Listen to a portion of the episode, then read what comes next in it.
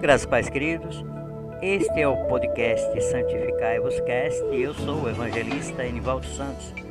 Estamos começando o segundo episódio do nosso podcast e nesse episódio iremos dar continuidade ao nosso estudo, a história da igreja. E hoje nós iremos dar a segunda aula, iremos estudar a segunda aula. Nesta segunda aula, Iremos conhecer os principais apologistas ou os principais defensores intelectuais do cristianismo.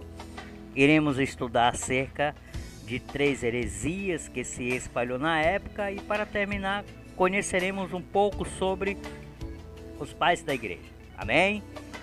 E também, pela misericórdia e graça de Deus, trarei uma mensagem do coração de Deus para para nós. Ouviremos alguns louvores e no término nós estaremos orando pela vida de cada um, cada ouvinte, oramos pelo nosso país, enfim, estaremos orando para que o nosso grandioso Deus venha estender as suas potentes mãos sobre nossas vidas. Amém? Eu sou o evangelista Enivaldo Santos, esse é o podcast Santificai glorificado seja Deus.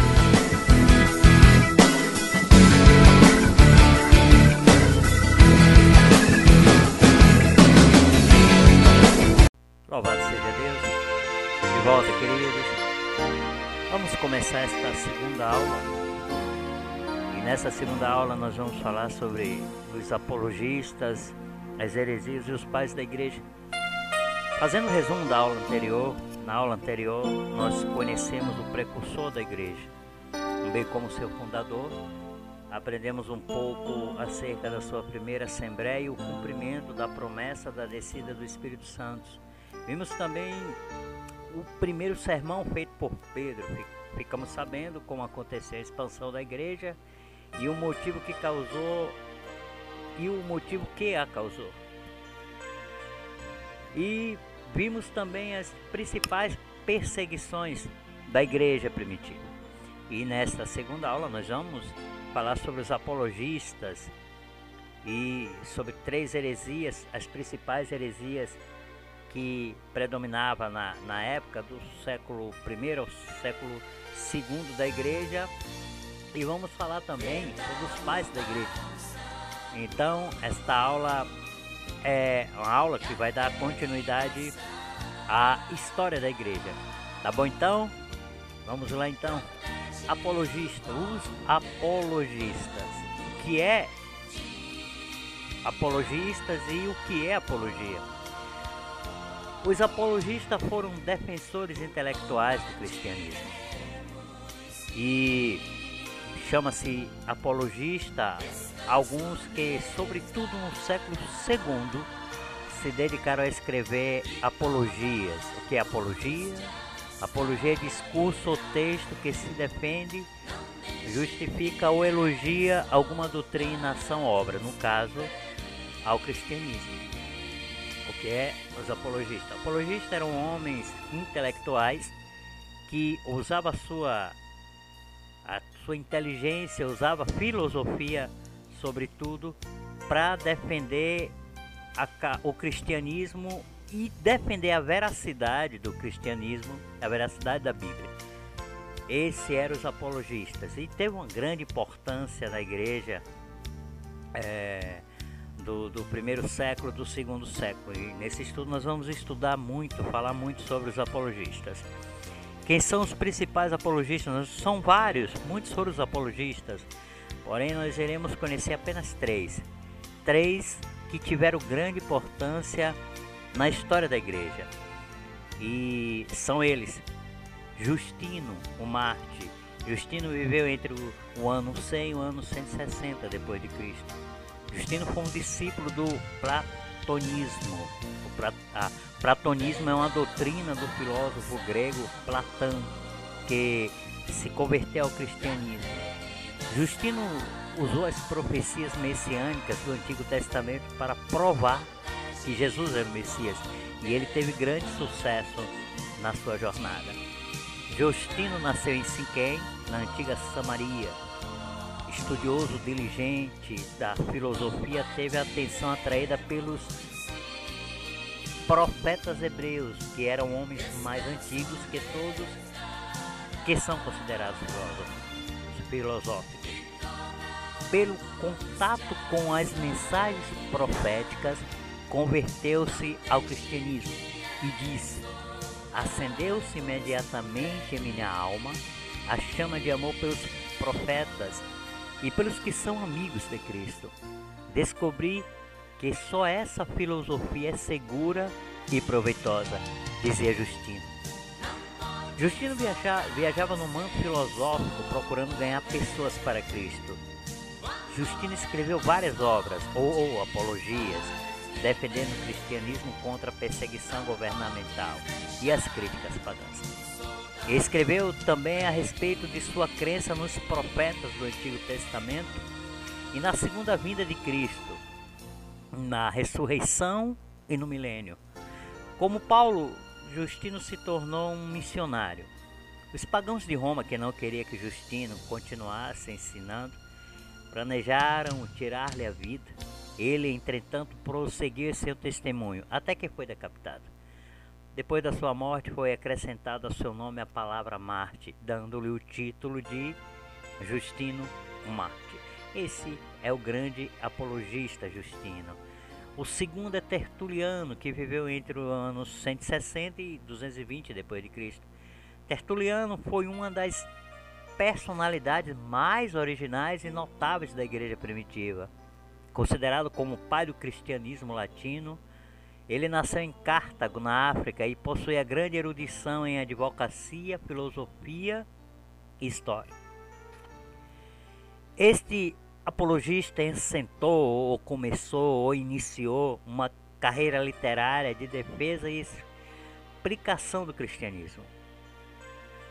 É, o intenso fervor espiritual que demonstrava tornava sempre admirável, admirável o que escrevia. Para ele, o cristianismo era uma grande loucura divina, porém mais sábia do que a mais excelente filosofia humana impossível de ser equacionada ou avaliada com qualquer sistema filosófico existente. Muitos termos filosóficos que hoje empregamos para definir certas doutrinas bíblicas foram criadas por Tertuliano, como por exemplo, marcante temos a palavra trindade. Na verdade, a palavra trindade que é uma palavra que explica a triunidade de Cristo. Não é uma palavra bíblica, nós não vamos encontrar é, esta palavra na Bíblia com a palavra é, lançada por Tertuliano, mas que não deixa de ser uma palavra verdadeira porque tem tudo a ver com a, a, a, as, a triunidade de Cristo, com o mistério da triunidade de um Deus triuno, de um Deus Pai, Filho e Espírito Santo mas que foi lançada, creio eu, pelo Espírito Santo através de Tertuliano, o grande apologista. O terceiro é Clemente de Alexandria. Clemente de Alexandria nasceu no, no século III, provavelmente em Atenas. De pais pagão, foi instruído profundamente na filosofia neoplatônica. O, filosofia neoplatônica é o conjunto de inspiração platônica. Já adulto, ele voltou ao cristianismo combatendo os hereges gnóticos. Gnótico vem da palavra grega gnosis, ou conhecimento. Logo, hereges gnóticos é igual a hereges com vasto conhecimento. Clemente de Alexandria teve um papel importantíssimo na história da hermenêutica entre os judeus cristãos. Esses foram os três principais apologistas da história da igreja. Vamos falar agora das heresias, de algumas heresias que bagunçava de certa forma é, é, é, a, a igreja daquela época. E vamos vamos falar da, da, da, da, do significado da filosofia como interpretação e teoria. Interpretação é uma doutrina ou sistema rejeitado como falsa pela igreja.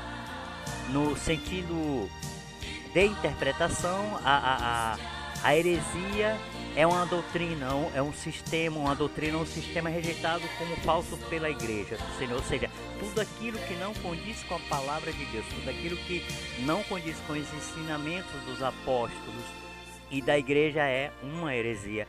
E no sentido teórico, na teoria, a, a, a, a heresia é uma ideia e uma prática e que nega ou contraria a doutrina estabelecida pela igreja. Na verdade, são muitas heresias introduzidas na igreja e na sua história. Desde a época dos apóstolos até os dias de hoje, é comum nós vermos cada dia nasce uma heresia. Nós poderíamos ficar aqui a noite toda é, é, falando de heresias, até mesmo nos dias de hoje. Aliás, é, nesses últimos dias são os dias onde surgem mais heresias dentro da igreja do Senhor. Porém, como estamos estudando a história da igreja, iremos focar em três heresias que, que tiveram grande repercussão naqueles tempos. E são elas: a primeira, o gnosticismo. O gnosticismo era uma filosofia religiosa que proporcionava ao homem a salvação por meio de conhecimento, ou gnosis. E daí vem a, a palavra gnosticismo. Os gnósticos ensinavam que toda matéria é má. Por isso negavam que Cristo tivesse um corpo material, material, isto é, negavam não só a sua humanidade, como também a sua morte e ressurreição. A expansão do gnosticismo e sua consequente ameaça à, à pureza doutrinária da igreja ocorreu em virtude desta encontrar-se em sua e suas primórdias relativamente desorganizada e doutrinariamente definida. O movimento gnóstico chegou ao, ao ápice de sua influência entre os anos 135 a 160 depois de Cristo. A, a, tradição cristã atribui a Simão Mágico a fundação do gnosticismo cristão. Podemos citar como líderes mais profundamente definido Sartunino, Marcilides e Valentino. Em geral, as seitas gnósticas dividem os homens em grupos espirituais e os materiais em grupos espirituais e materiais. Valentino posteriormente, muito tempo depois, falava numa tríplice divisão: os espirituais, os únicos capazes de atingir o conhecimento, os psíquicos, os capazes da fé e de um certo grau de salvação e os materiais, totalmente sem esperança. No tempo dos apóstolos já existia o gnosticismo, só que não era conhecido como esse nome. A carta aos Colossenses é uma verdadeira apologia contra o gnosticismo. Então, dentro do gnosticismo, existe pessoas que praticamente estaria desprovido de salvação por não ter um conhecimento, por não ser gnósticos, por não ter um vasto conhecimento, estaria desprovido da salvação.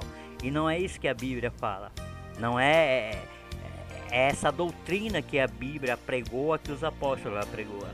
A segunda doutrina a ser estudada por nós hoje é o montanismo.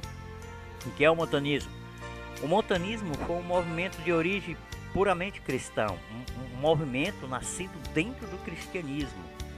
Montano, natural de Ardabel, na Frígia, Ásia Menor, percebendo o estado de degradação espiritual que a igreja passava por volta do ano 156 depois de Cristo, decidiu protestar contra o mudanismo, que estava solapando o vigor da vida abundante e as manifestações do Espírito Santo. Quando nós vemos isso, estudamos sobre o montanismo, nós vamos saber que a igreja, de certa maneira, desde o tempo da sua da sua fundação, a igreja passa por etapas. Há momentos em que a igreja está fria e foi isso que estava acontecendo eh, em 156 depois de Cristo. Havia uma frieza espiritual dentro da igreja. Aí nasceu o montanismo. De certa maneira é o que nós vemos hoje, nos dias de hoje. No nosso país, por exemplo, há uma frieza em nosso o cristianismo está passando por uma frieza, pelo menos nós vemos assim. E isso dá lugar. O que é que acontece quando a igreja passa por esse momento de, de, de degradação espiritual, dá lugar a novas doutrinas, começa a surgirem homens, começa a surgirem, surgirem montanos e começa a introduzir doutrinas dentro da igreja. Em grande parte, o montanismo representou uma reação contra as tendências seculares que se fazia sentir escandalosamente no meio da igreja. A esperança na volta de Cristo, a inspiração constante do Espírito Santo praticamente extinguiu-se.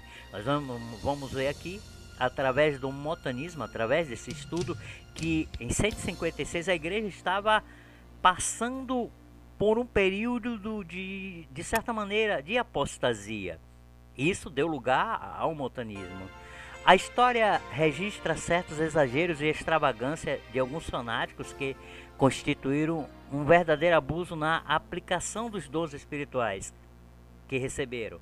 Como exemplo, temos as duas profetisas, Priscila e Maximila, que, proclamando-se porta-voz do Espírito Santo, afirmava que estava próximo o fim do mundo e presta a ser estabelecido na Frígia a Nova Jerusalém. Então nós vemos aqui que esse abuso dos dons espirituais não é exclusivo dos dias de hoje. Já acontecia isso em 156 depois de Cristo. O que estava acontecendo? A história está dizendo aqui que havia um exagero, uma extravagância de alguns fanáticos, de algumas pessoas acerca dos dons espirituais extravagância tão grande que essas duas pseudos profetisas, ou pelo menos a história está dizendo que é profetisa, Priscila Maximila, de, estava proclamando-se porta-voz do Espírito Santo, estavam afirmando que o fim estava próximo e que a nova Jerusalém seria estabelecida na Frígia.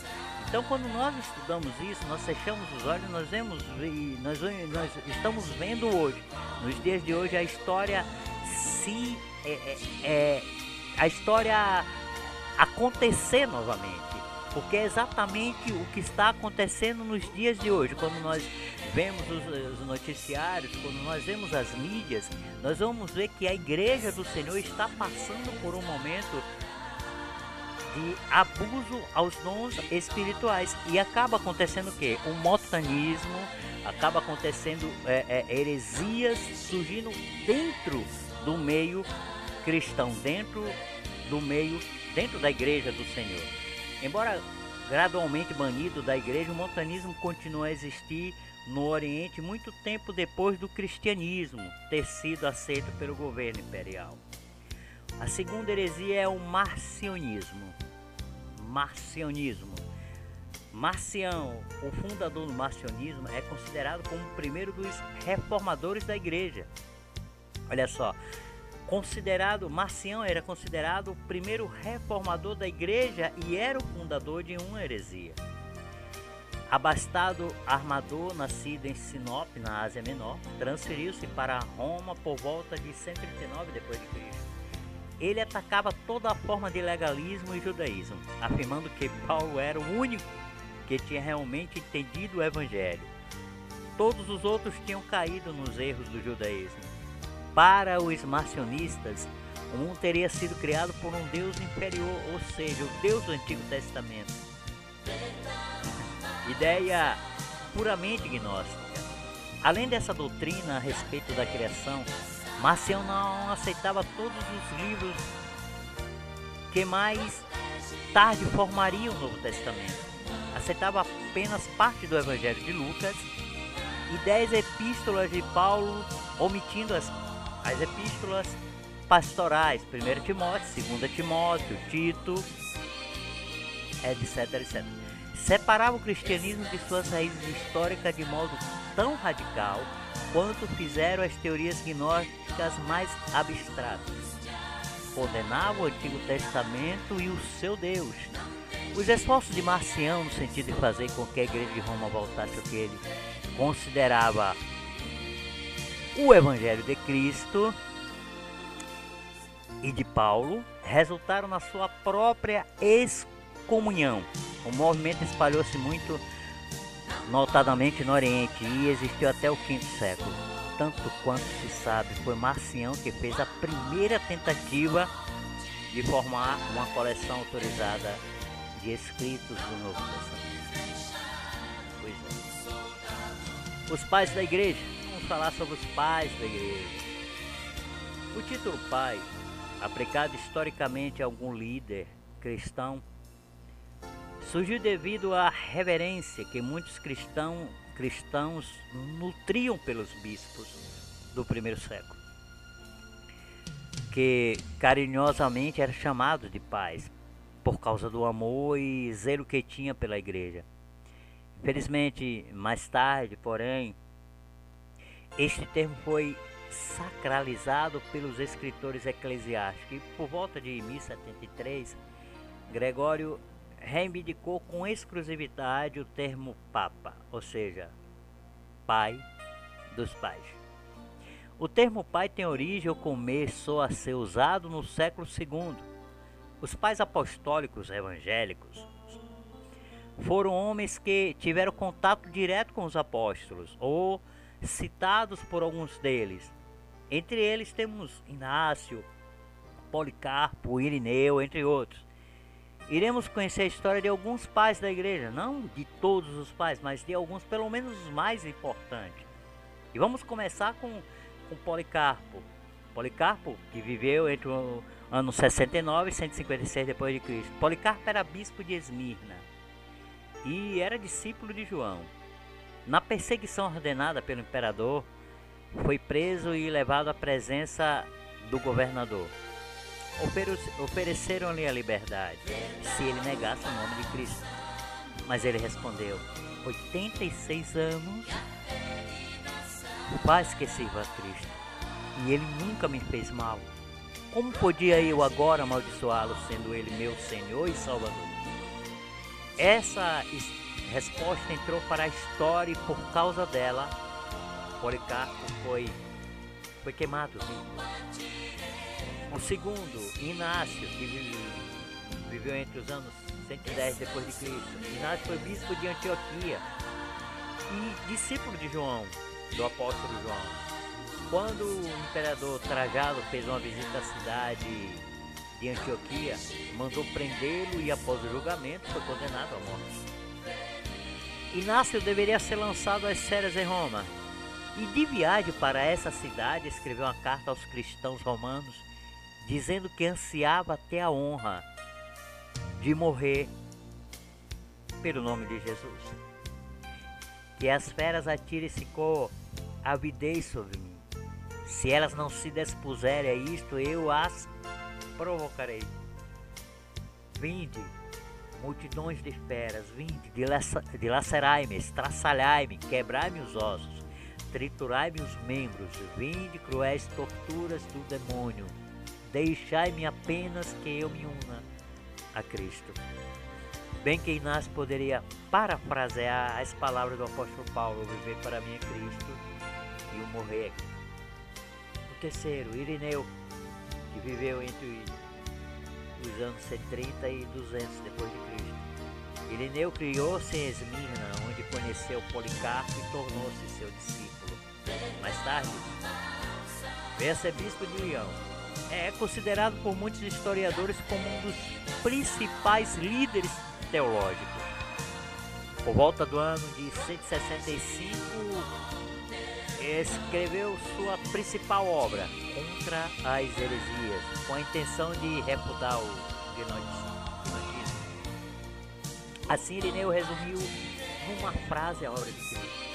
Nós seguimos a um único mestre verdadeiro e firme, o Verbo de Deus, nosso Senhor Jesus Cristo, o qual, mediante o seu amor transcendente, se tornou o que somos, a fim de que, nós pudesse, nos pudesse transformar naquilo que Cristo, fazendo com que esta esperança voltasse a brilhar com a intensidade nos corações dos fiéis. Irineu considerava o Novo Testamento como escritura sagrada tão completa quanto o Antigo Testamento. Irineu morreu mártir. Orígenes.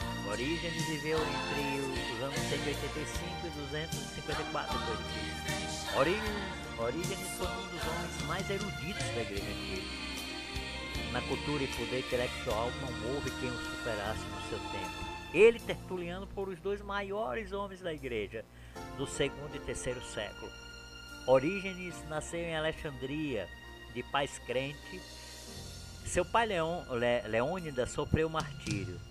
Com apenas 18 anos de idade, tornou-se da escola de catequese da igreja de Alexandria. Escreveu vários livros, vários comentários de livros da Bíblia, considerados até hoje como de valor precioso.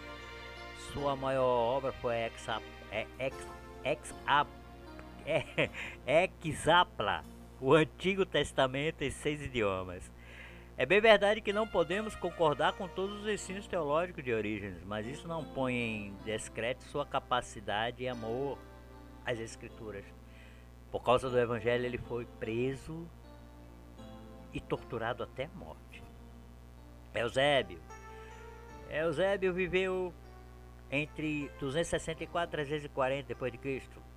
Com Eusébio nós acabamos a nossa a nossa segunda aula.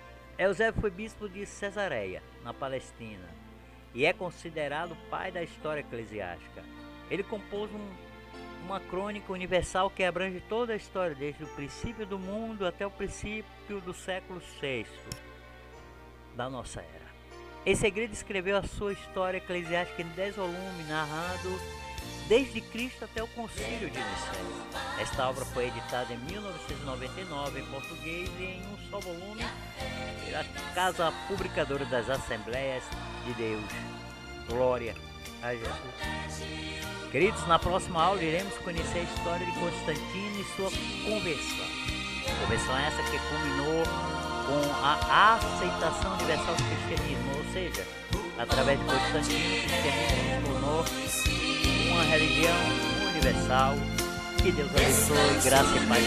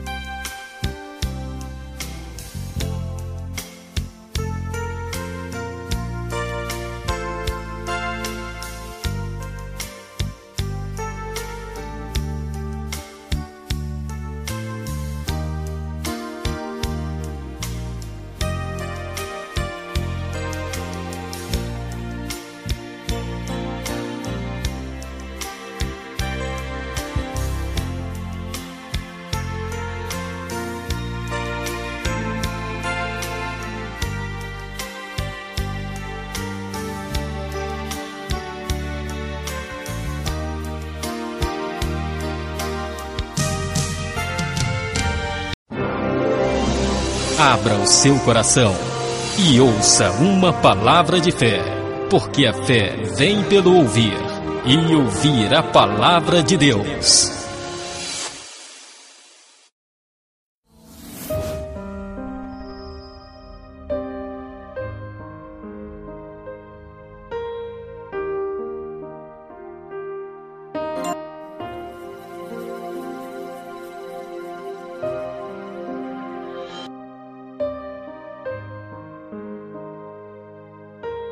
Graça e paz, queridos. Louvado seja Deus.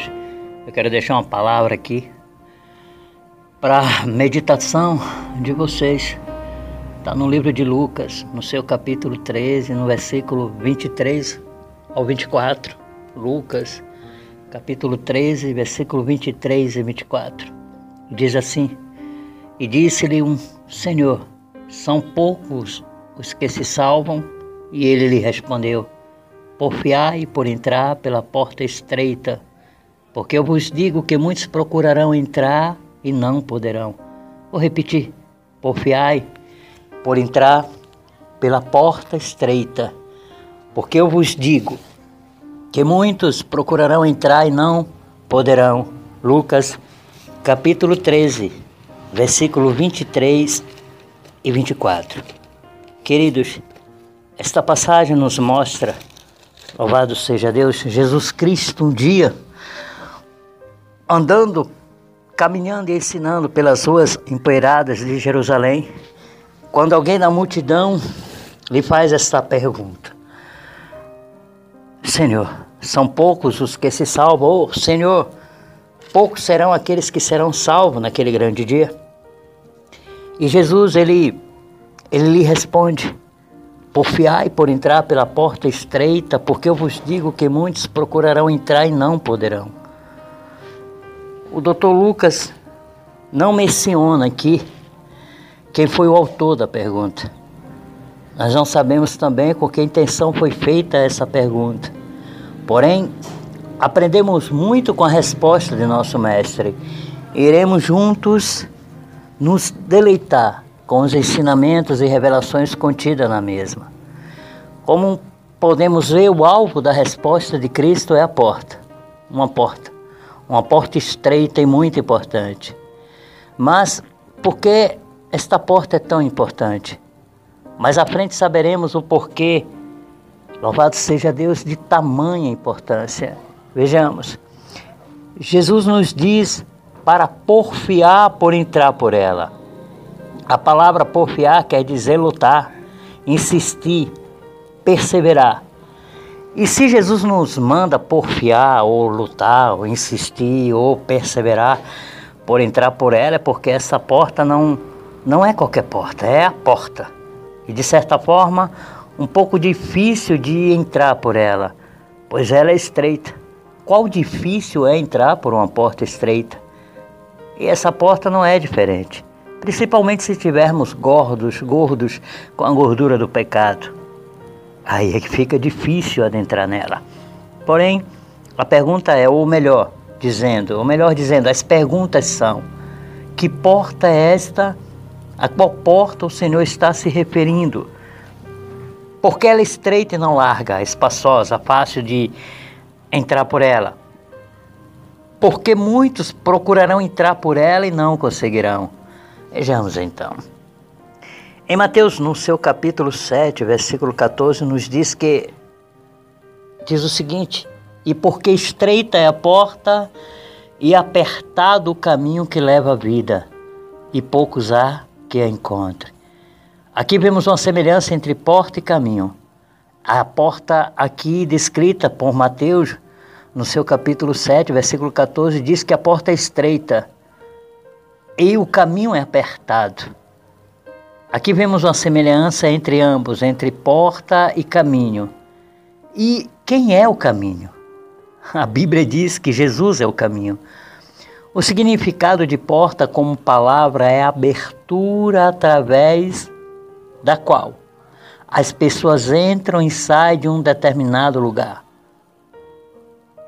É a abertura através da qual as pessoas entram e saem de um lugar toda porta é uma entrada para um, um determinado destino, ou um aposento, ou, ou, ou, uma casa. Toda porta, em todo lugar fechado há uma porta. Toda casa, apartamento, mansão, enfim, há uma porta.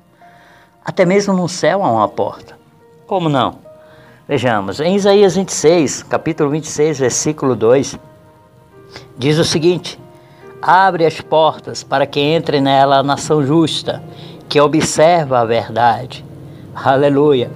Em Isaías 26, 2 diz que uma porta se abrirá. E irão receber aqueles que de fato e de verdade servem ao Senhor. Louvado seja Deus. Em Apocalipse 3, capítulo 3, versículo 8, Ah, diz, eu, eu, sei as tuas obras, eis que diante de ti pus uma porta aberta e ninguém a pode fechar. O Senhor está dizendo que uma porta será colocada para nós, uma porta de, de prosperidade, de bênção material, uma porta de bênção espiritual, ou seja, uma porta a qual ele abre e ninguém pode fechar. E em Apocalipse 4, capítulo 4, versículo 1a, diz que depois destas coisas olhei e eis que estava uma porta aberta no céu, viu? Aqui João contempla uma porta aberta no céu, onde? No céu. Glória a Deus. Iremos entrar sim por essa porta. João contempla uma porta no céu, então há uma porta no céu e é esta porta a qual o Senhor está se referindo. Podemos entender então que a porta a qual Jesus se refere é a porta pela qual te, teremos acesso à mansão celestial, a nossa salvação. Que porta é esta? Queridos, eu creio de todo o meu coração, com base no que está escrito em João 10, 9, que Jesus estava se referindo a ele. Jesus estava se referindo a ele mesmo como a porta. Ele é a porta. Vamos ver o que diz em João, capítulo 10, versículo 9. Diz o seguinte: Eu sou a porta. Se alguém entra por mim, salvar-se-á, e entrará e sairá, e achará pastagem. Aqui, Jesus ele se autodenomina a porta. Jesus é a única porta que leva à salvação. Não há salvação senão por ele. Está escrito lá em Atos 4, 2. Em João 14, 16, ele é o caminho, a verdade e a vida.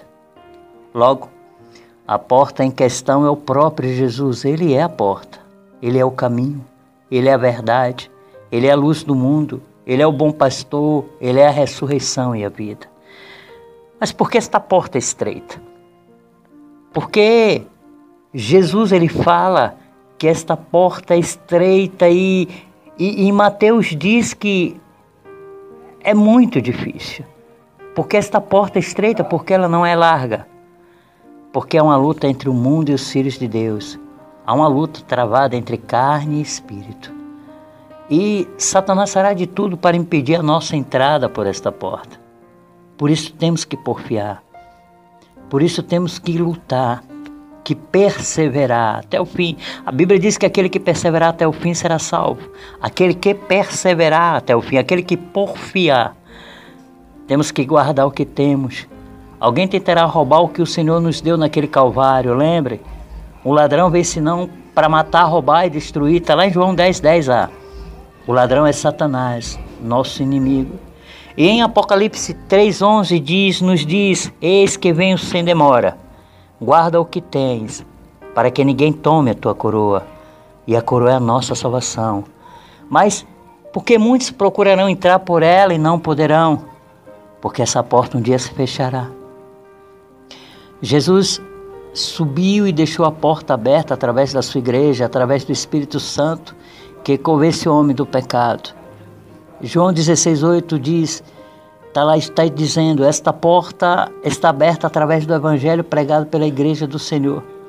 Mas um dia essa igreja subirá.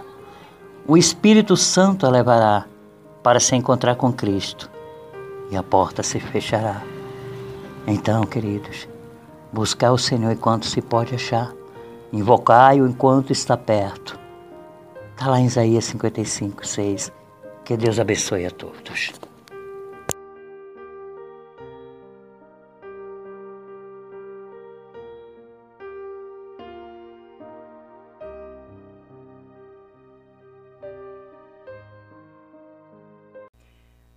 Aleluia, glória a Jesus. Louvado e exaltado seja o nome do Senhor Jesus. Vamos ouvir alguns louvores. Aleluia.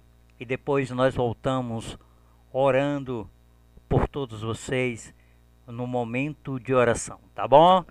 Louvado seja Deus.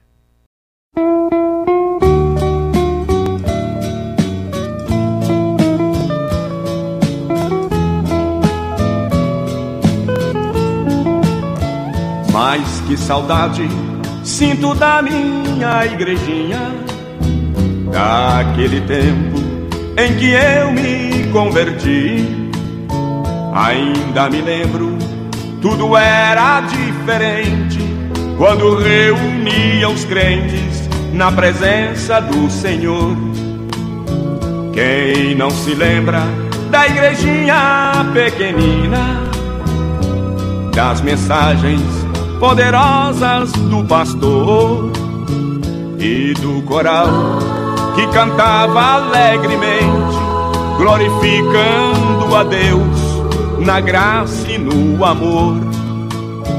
Naquele tempo tudo era diferente, havia paz e temor em cada crente. Eram vidas consagradas em oração. Meu Deus, como era bom, hoje lembra o coração.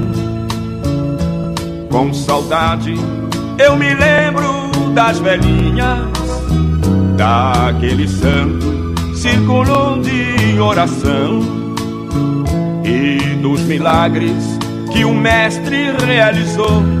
Muitos foram batizados no Espírito do Senhor. Minha igrejinha, mas que saudade daquele tempo que no coração ficou. Mas que saudade, minha igrejinha, daquele tempo que se prega o amor.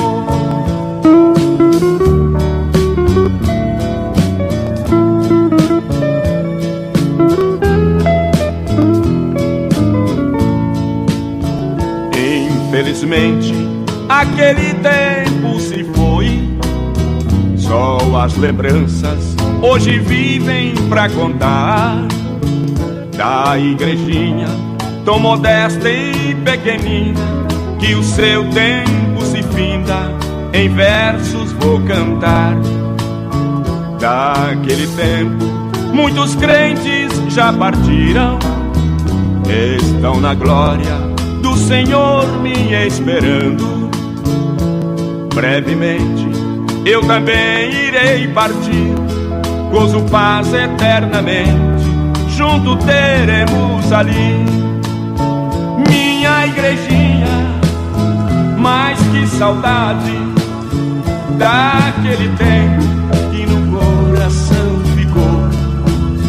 Mas que saudade, minha igrejinha daquele tempo que se prega o amor.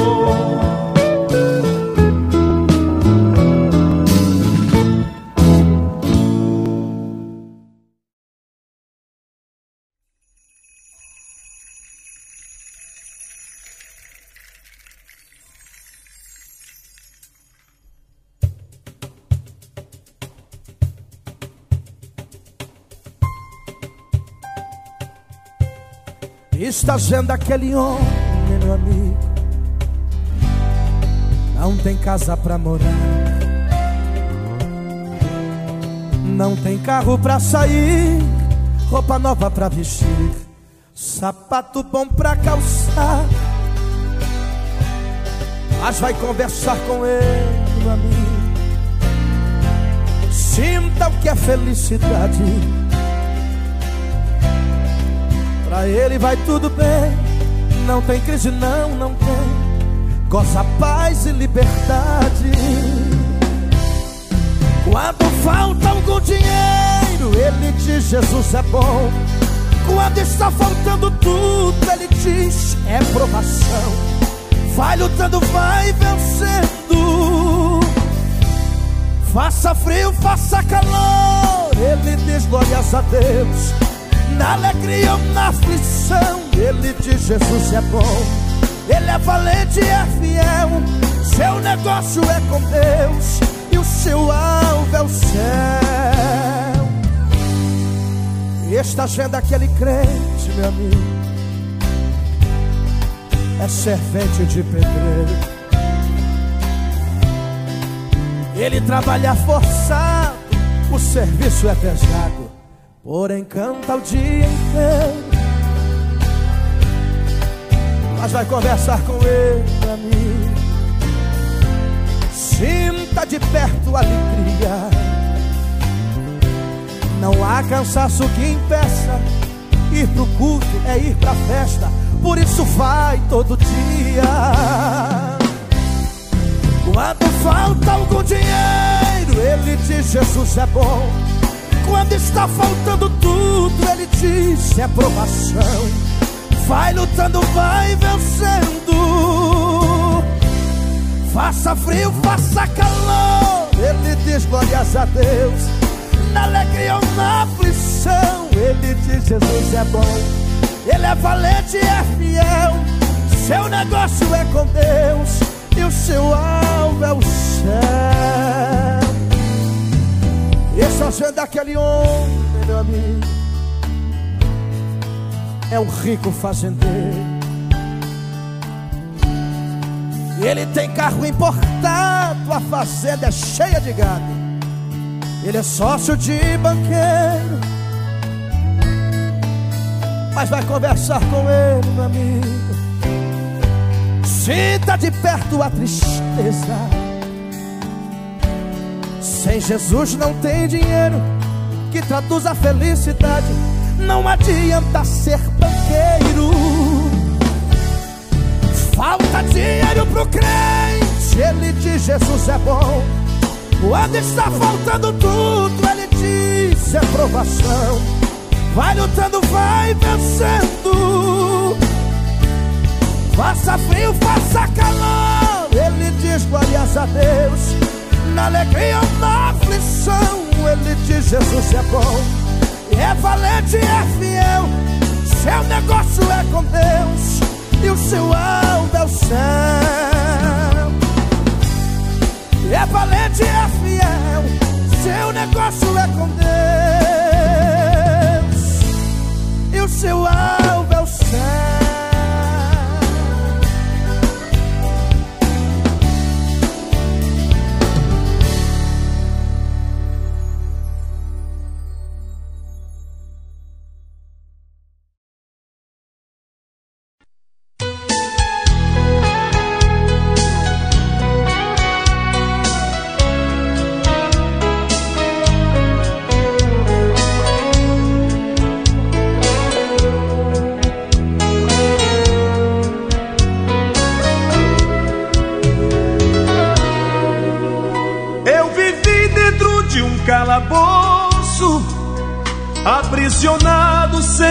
Poder sair.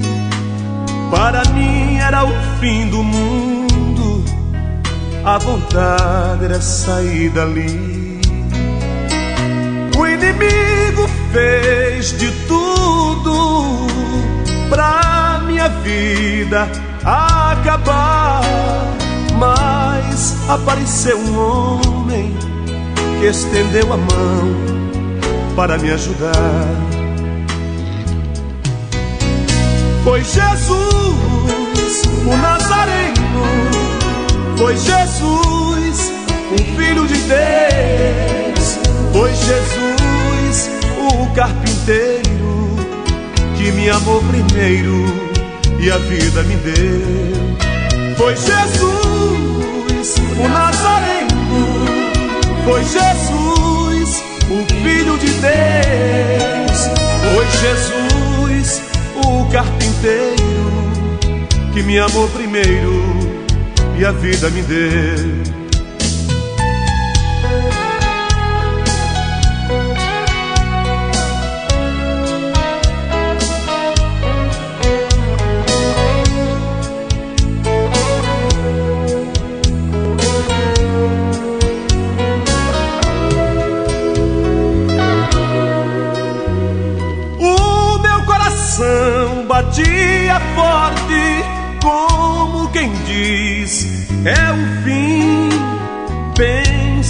Tudo está perdido.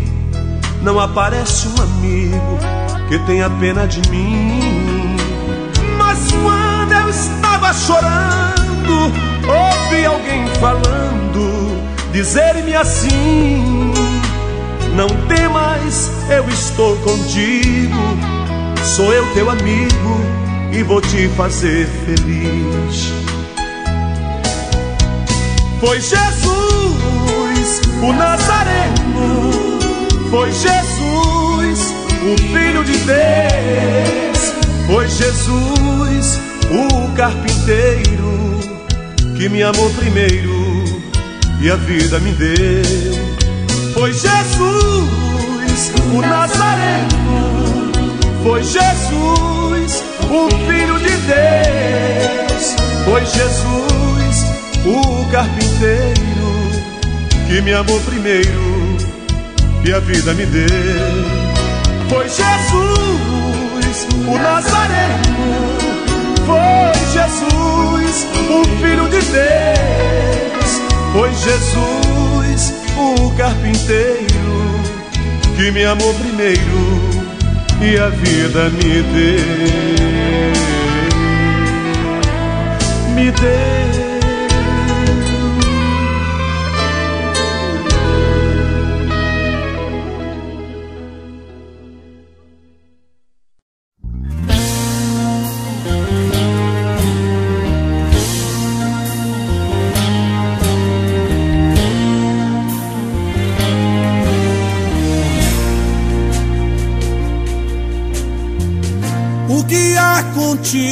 Amigo, que você anda abatido, cabisbaixo e sem direção.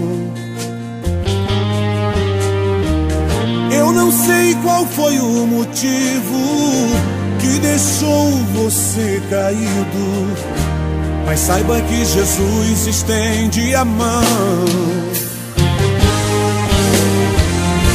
levante do chão, erga sua cabeça, siga para o alvo que produz salvação.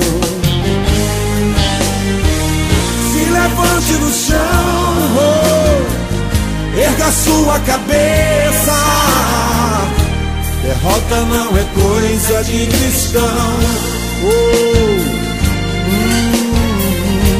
Derrota não é coisa de cristão. Não, não, não, não.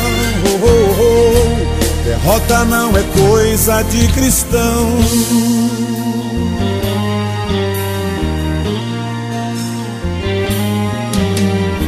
Se a tristeza te pegar pelo caminho, se a estrada estiver cheia de espinhos, saiba que não há vitória sem dor. Se por causa de algum pecado o teu fardo se torna pesado, troque pelo fardo do Senhor. Yeah! Se levante do chão, erga sua cabeça. Siga para o alvo que produz salvação. Oh, oh, oh, levante do chão, erga sua cabeça. Derrota não é coisa de cristão. Oh, oh, oh, oh, Derrota não é coisa de cristão. Oh, não, não, não, não. Derrota não é coisa de cristão.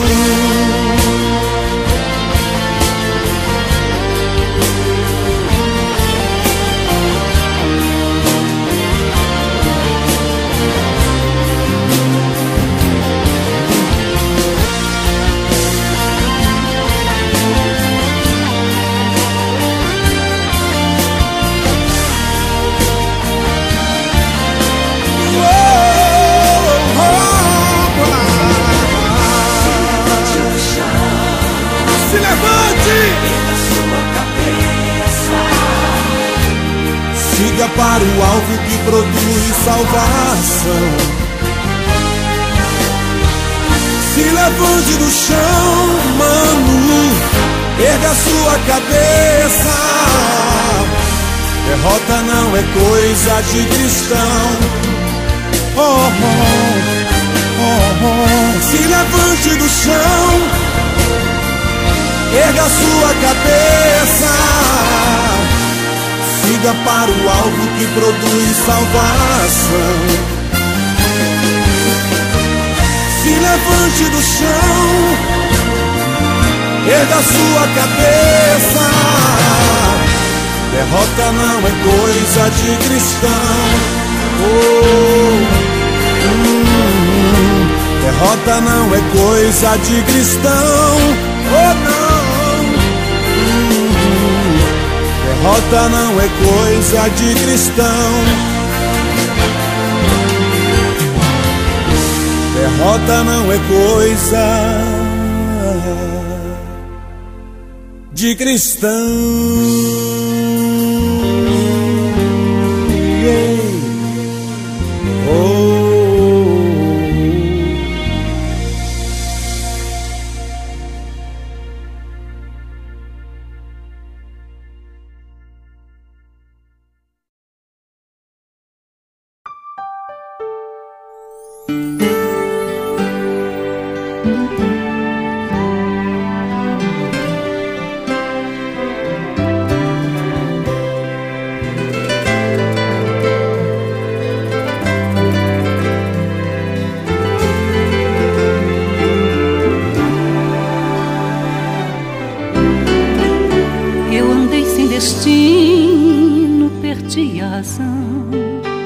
Estrada da vida eu fui na contramão, mergulhei de cabeça no abismo sem fim.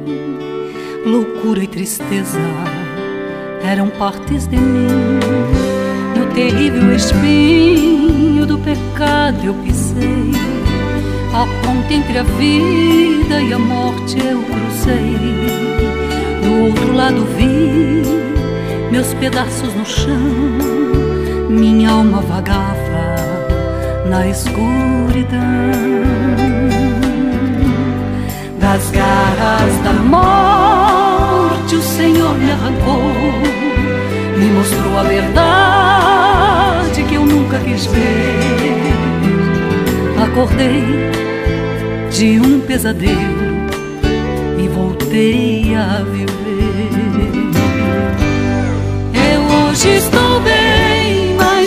Estive mal.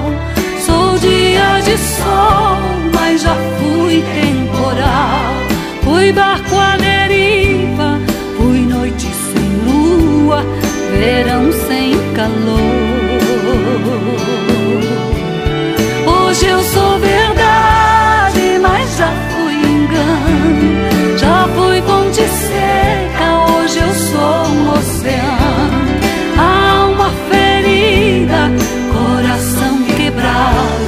Jesus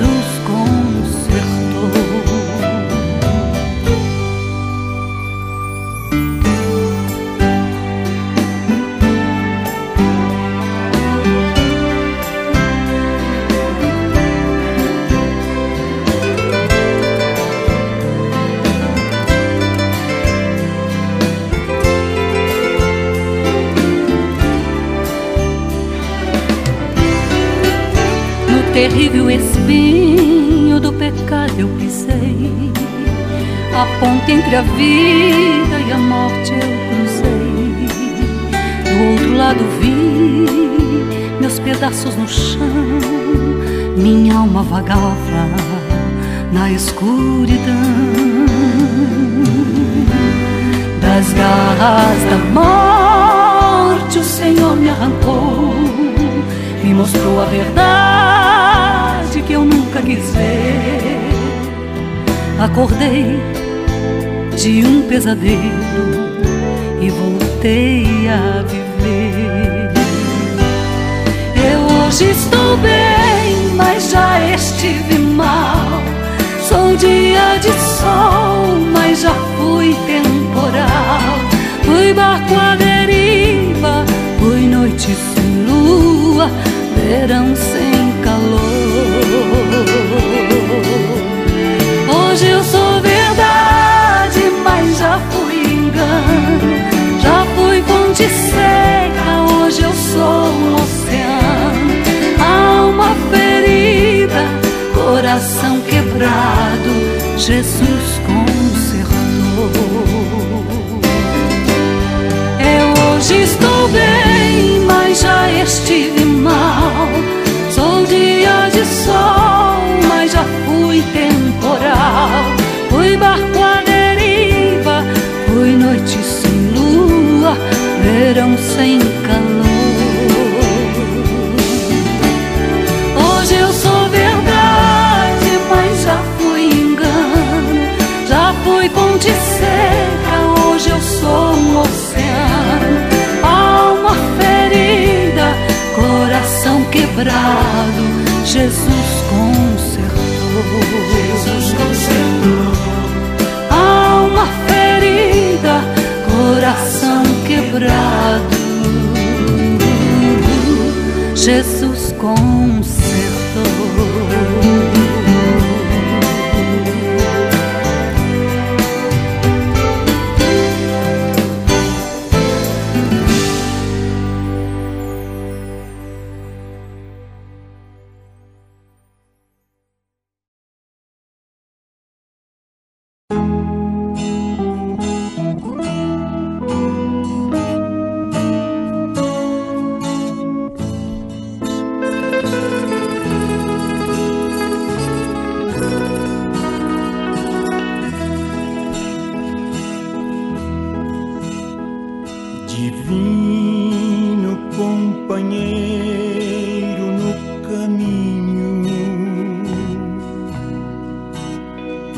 Presença sinto logo ao transitar.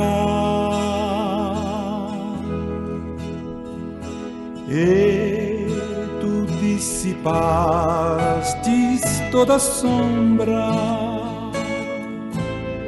já tenho luz, a luz bendita do amor.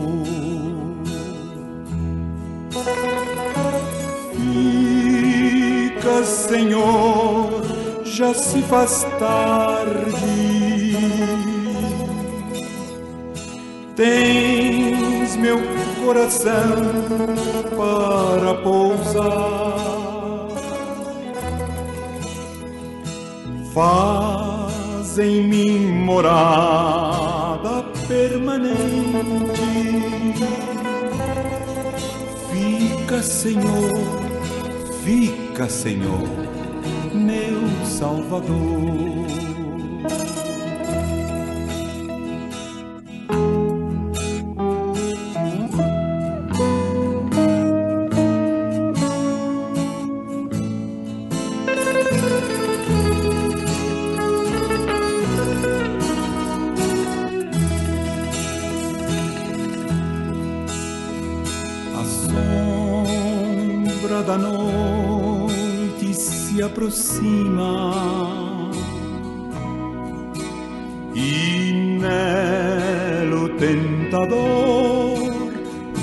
Chegar.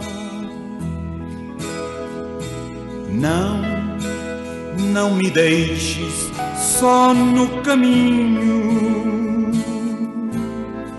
Ajuda-me, ajuda-me até chegar. Fica, Senhor, já se faz tarde. Tens meu coração para pousar. Faz em mim morada permanente.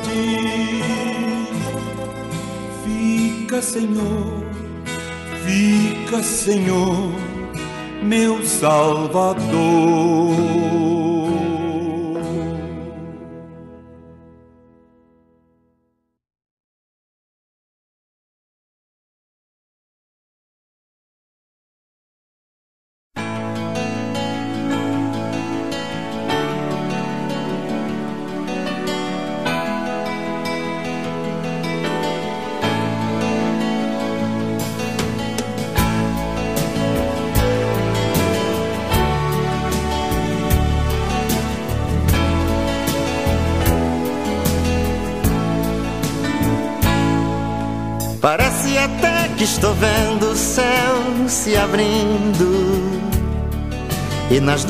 Jesus me chamando pra com ele encontrar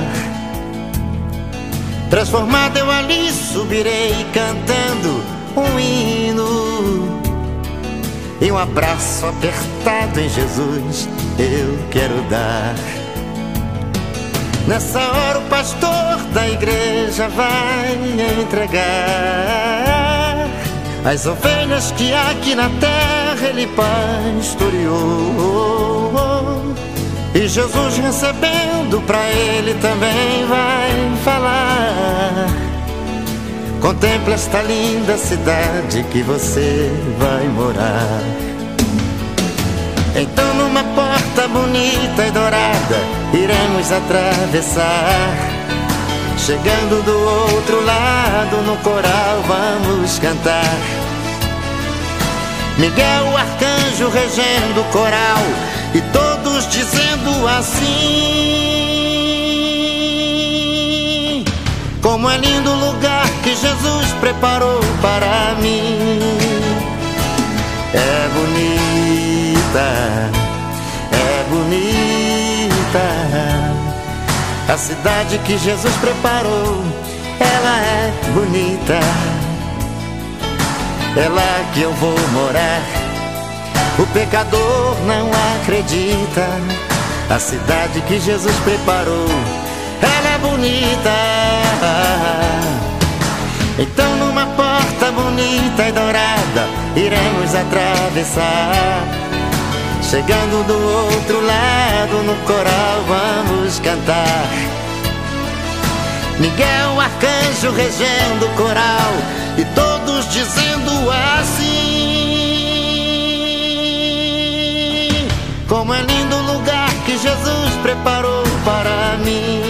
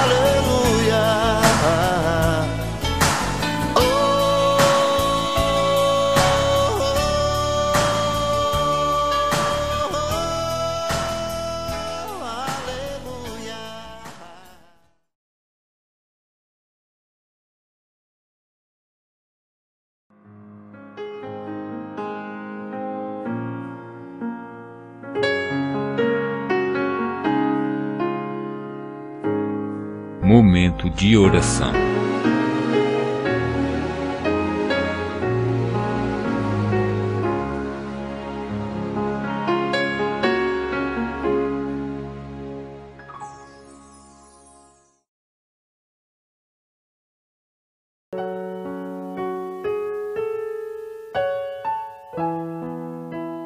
Vamos orar. Em nome de Jesus. Deus amado, Deus santo, Deus fiel, Deus querido, Pai da glória. Neste momento, meu Senhor, entramos na tua presença. Ó Pai querido, Pai santo, para assim, meu Senhor, te glorificar, te exaltar e bendizer o teu nome. Senhor, a tua palavra me diz que eu levo meus olhos para o monte. De onde me virá o socorro, Senhor? O meu socorro veio do Senhor, que fez os céus e a terra. Pai, neste momento, meu Pai, eu quero assim te agradecer, meu Pai, pela oportunidade, Pai. Senhor, neste momento, Senhor da glória, eu quero te pedir, Senhor, por esta nação e pelas outras nações, Senhor da glória. Pai, que está enfrentando um momento de dificuldade, que está passando, meu Senhor, pelo estreito, meu Senhor. Embora a tua palavra diga, Senhor, que tudo é tua permissão, Pai da glória. Nós viemos nesta, aleluia, nesta tarde interceder, te pedir por cada família, por cada jovem, por cada criança, Senhor da glória. Que o Senhor visite, meu Senhor, órfã, viúva. Que o Senhor visite aqueles que não teve o que comer hoje, Pai. Que o Senhor vá de encontro celeiro do teu povo. Que o Senhor vá de encontro, meu Pai, nesta tarde, ao enfermo, meu Pai. Ah, Senhor, quantos se encontram enfermos nos hospitais, quantos se encontram enfermos, Senhor, nos seus lares. Eu sei, meu Senhor, que o médico, ó Pai, pode até não saber, Senhor, dar o diagnóstico da enfermidade, Pai, do que aquela pessoa tem, mas eu sei que o Senhor, meu Pai da glória, sabe. Eu sei que o Senhor, meu Pai, pode curar nesta tarde. Vai, meu Senhor, no mais profundo, no oculto. Vai nesta tarde, Senhor, onde eu não posso ir, Senhor. Vai abrindo porta onde não há, Pai, aleluia, parede. Ah, meu Senhor, vem fazer o teu sobrenatural, Pai, no meio do teu povo. Pai, vai tomando as equipes, meu Pai, de médicos, enfermeiros. Senhor, quantos tem, meu Pai, aleluia, se reunido para ajudar o teu povo. Ó oh, Pai, tem de misericórdia das nações. Ah, papai, visita cada uma delas, meu Pai, visita, meu Senhor, seus líderes. Meu Deus, os presidentes, meu Senhor. Pai, a tua palavra diz que só o Senhor é Deus e que todo o poder, meu Pai, foi te dado nos céus e na terra, meu Senhor. Pai, só o Senhor pode acabar, meu Senhor, com esta situação. Pai, em teu nome clamamos, em nome de Jesus de Nazaré, Senhor. Entra com a providência, Pai, e vai socorrendo, Senhor, teus filhos. Deus, quantos anos que chora nesta tarde. Oh, Senhor da glória.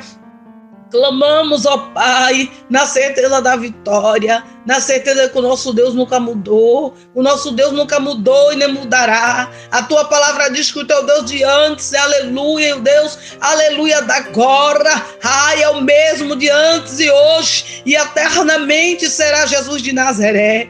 Pai, te peço nesta hora, Senhor, tome essa programação, tome meu pai, o evangelista, Pai N, vai tomando, Senhor, a sua família, a sua esposa, Pai, a pastora Maria José nas tuas mãos, ó Deus querido querido Deus amado. Pai, vai fortalecendo o teu povo nesta hora. Repreende, meu Senhor, a fraqueza espiritual. Meu Deus, acomoda, Pai, aqueles que nesta hora dormem, Senhor, espiritualmente. Ah, Senhor, acorda, meu Senhor, os que dormem, para que possamos junto, meu Pai, aleluia, te adorar, te glorificar e te exaltar, Senhor. Bendito seja o Cordeiro Santo de Deus, em nome de Jesus.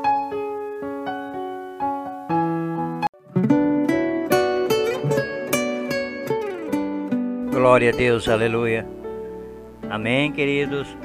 Com esta oração abençoada da pastora Ana, nós damos término ao nosso segundo episódio do nosso podcast Santificai-vos, cast, mas nós estaremos voltando com novos episódios, com novidades, para honra e glória do nome do nosso Senhor Jesus Cristo. Fica com a aliança de sangue de Anderson Freire Graça e paz para todos, que Deus abençoe, em nome de Jesus.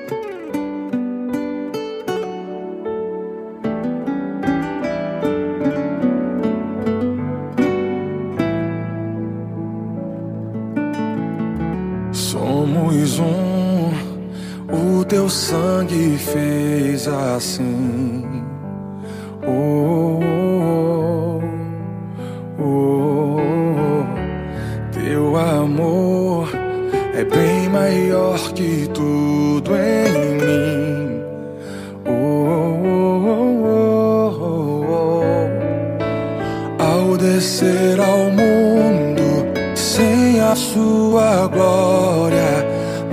abraçou tão forte, oh meu Jesus.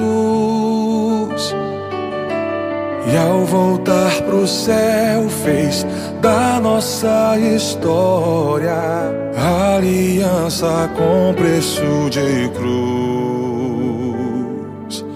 comunhão de graça e de luz.